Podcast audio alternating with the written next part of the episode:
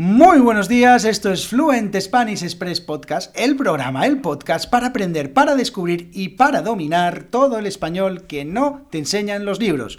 Todos los días, de lunes a viernes, un nuevo episodio donde comparto contenidos, con consejos, con recursos y recomendaciones para llevar vuestro español al siguiente nivel. Y hoy es viernes 7 de enero de 2022, episodio número 154 de Fluent Spanish Express Podcast. Y hoy es el día siguiente a los Reyes Magos. Y es que ayer fue un día de estrenos, muchos niños estaban en las calles estrenando sus regalos, sus juguetes. Y hoy, 7 de enero, empiezan las rebajas en España. A lo largo de este episodio de hoy te voy a hablar de las rebajas, te voy a compartir un par de palabras, dos palabras que utilizamos en España de manera coloquial para referirnos a productos buenos, bonitos y baratos. Os hablaré del origen de las rebajas, también del origen de las rebajas aquí en España y un cambio de ley que hubo hace unos pocos años. Así que empezamos con este episodio de hoy y bueno, pues para poner un poco en contexto las rebajas, pues una rebaja es una venta de una asistencia a un producto a un precio más bajo de lo habitual durante un periodo determinado, durante un tiempo determinado.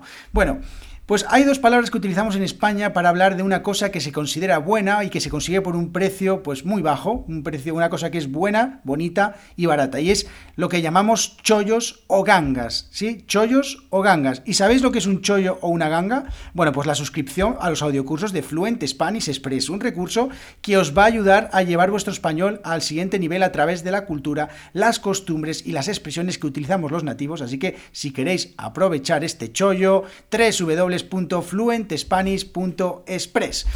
Bueno, ¿y cuál es el origen de las rebajas? Bueno, pues eh, para encontrar el origen de las rebajas nos tenemos que remontar a la década de 1920 en Estados Unidos, cuando un grupo de empresas minoristas se unieron pues bajo la marca Federate Department Stores, que eh, introdujeron a principios de los años 30 líneas de crédito para clientes, es decir, comprar ahora y pagar más tarde. Este aplazamiento pues, fue el primer paso de una serie de medidas que terminaron eh, desencadenando en lo que hoy en día conocemos como las rebajas. Y es que Fred Lazarus, visionario importante magnate, pensó pues, que era un periodo perfecto de descuentos, sería muy importante para eh, las empresas para que se deshiciesen de todo lo que les sobraba antes de la Navidad y además de esta manera aumentar las ventas en esta época tan importante. ¿Y cuándo llegaron las rebajas a España? Bueno, pues la primera compañía o la primera empresa que eh, introdujo las rebajas en España fue Sede Galerías Carretas. No es un nombre muy comercial, lo sé, pero es el nombre con el que antes se conocía Galerías Preciados, que eran unos grandes almacenes. Y Galerías Preciados tenía un competidor muy importante que era el Corte Inglés.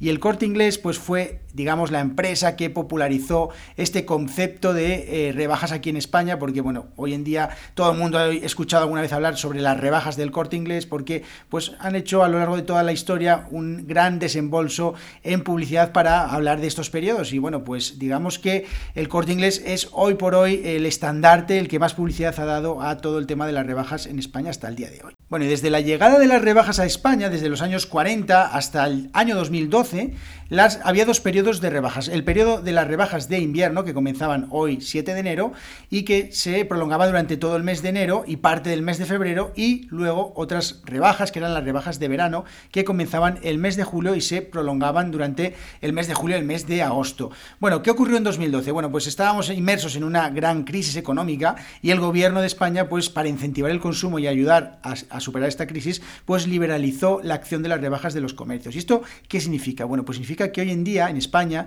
los comercios y las empresas pueden decidir cómo y cuándo realizar eh, sus rebajas en, sus productos. No tienen, no hay una fecha, pueden hacerlo en cualquier fecha, además no hay ninguna regla respecto a cuestiones de marketing. Así que hoy en día cualquier comercio puede realizar como y cuando quiera rebajas en sus productos. Y bueno, dicho esto, terminamos con este episodio de hoy. Espero que os haya parecido interesante. Ya sabéis, nos vemos todos los días aquí de lunes a viernes en Fluent Spanish Express Podcast y si queréis aprender todo el español que nos enseñan los libros, nos vemos en fluentspanish.express, www.fluentspanish.express. Nos vemos en internet. Adiós.